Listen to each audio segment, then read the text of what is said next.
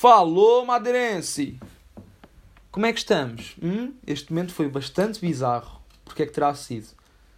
Hum, porque eu sou assim mesmo. É que era assim que o meu chefe em Inglaterra me chamava, às 8 da manhã, sabem? E eu tinha olheiras até ao dedo bindinho do pé. E ele falava assim para mim com este tom de voz bastante alto. E eu tenho, vá, memórias traumáticas. Porque o meu cérebro não estava pronto para aquelas ondas sonoras todas, não é? Os decibéis atingidos às 8 da manhã não eram aconselháveis. E eu não sabia se estava a trabalhar num restaurante ou se estava a trabalhar no balneário do Benfica e de repente entrava assim o Luizão de sunga.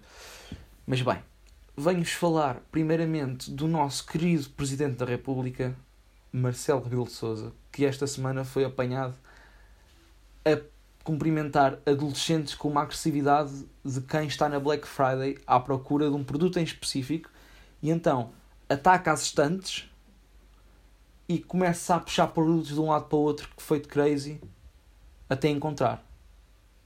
Como vimos no vídeo, não encontrou, até porque ele parou por um momento, olhou para a jovem, mandou lá para trás outra vez e continuou.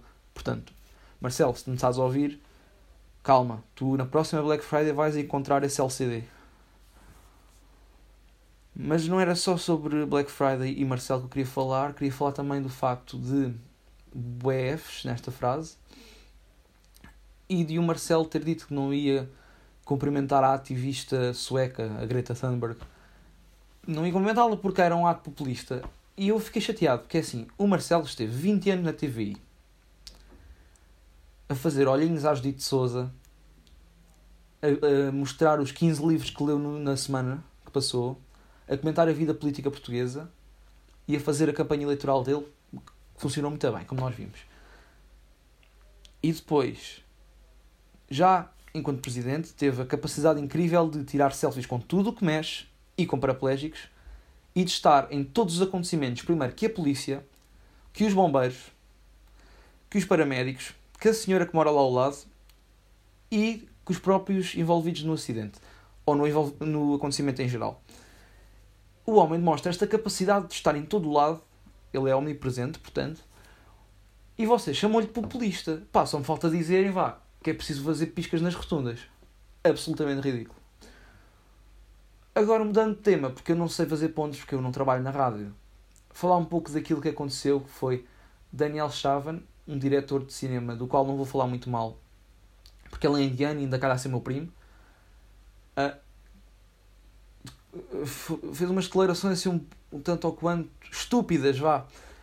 Porque ele disse que as mulheres tinham que andar sempre munidas de preservativos porque há um perigo enorme de serem violadas e se forem ao menos podem cooperar com o violador, evitam que se passem doenças sexualmente transmissíveis e ao cooperar evitam ser assassinadas. E eu achei a declaração genial de tão, tão absurdo que é, sabem?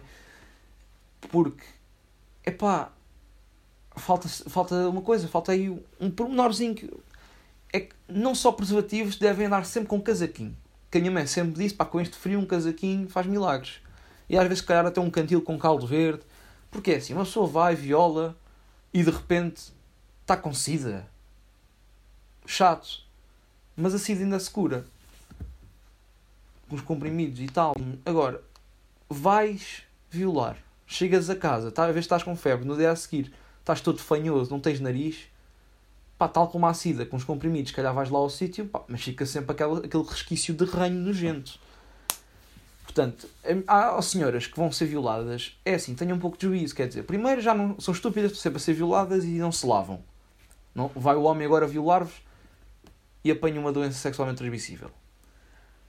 E depois vão para o pé, vão para o pé dele sem casaco, nem, não dão um agasalho ao homem. Falta de consideração por quem trabalha neste país. Enfim, mais uma declaração misógina e que me faz pensar que estamos numa época difícil para fazer piadas porque já nos estão a dar tanta coisa, já começa a fartar, né? Mais merdas. Um, gostaria de falar, obviamente, de uma cena que aconteceu no Twitter que é que aconteceu no Twitter, não, que tem vindo a acontecer no Twitter e que se tornou o meu novo hobby, que é gajos que fazem vídeos na aplicação Omotive a olhar para a câmara feitos atrasados mentais, porque é isso que parece,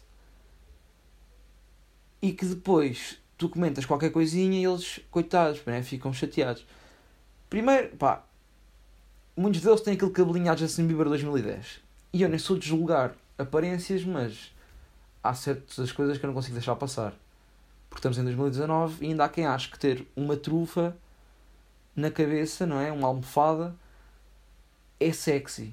Depois demonstram com muito esforço os seus abdominais, que no fundo todos temos, só que eles tiveram a sorte de nem sequer ter metabolismo, do metabolismo deles ser o Usain Bolt, sabem? Então, são tão sequinhos, aquilo nem, eles nem fizeram nada. Pronto. Depois acham aquilo tudo muito sexy. Mas depois tu perguntas-lhe quem é que é o primeiro-ministro e eles, então, é o coisa, esse, então não é o, a Mariana Mortágua? Pronto, e a gente fica todos, está bem. E, e é a cena que eu nunca percebi. As músicas, obviamente, metem uma cena qualquer de reggaeton e eu começo a pensar que quanto mais cabelo, portanto, quanto mais quantidade na parte de cima do crânio, menos está por baixo do crânio. Aliás, disse isso a um jovem no Twitter e ele respondeu: só se for para ti mesmo. E eu pensei: pá, se calhar é que eu sou egocêntrico, mas tu é que fizeste um vídeo parou. Portanto, olha, continua, jovem. É interessante também pensar. Obviamente, não são só gajos a fazer isto também tens mulheres a fazer isto. Ou então vídeos a olhar para o espelho a fazer caretas, pá, que eu nunca percebi. Mas continuem, são todos muito bonitos, os vossos pais devem vos ter dito muitas vezes, por isso é que são tão narcisistas. Continuem, que eu continuo a agregar-me cada vez que olho para o telemóvel. Por fim, gostaria de deixar uma recomendação, até porque eu acho que este podcast em específico tomou um caminho muito do ódio, e eu queria deixar uma recomendação, vá a dar love a alguém. Só como não tive tempo a ver nada que me fizesse parecer culto, vou ter que vos deixar. Qual pai que vá para comprar tabaco e não volta, não é? Mas eu volto para a semana. Portanto, um beijinho às vossas mães. Se forem milfos, claro.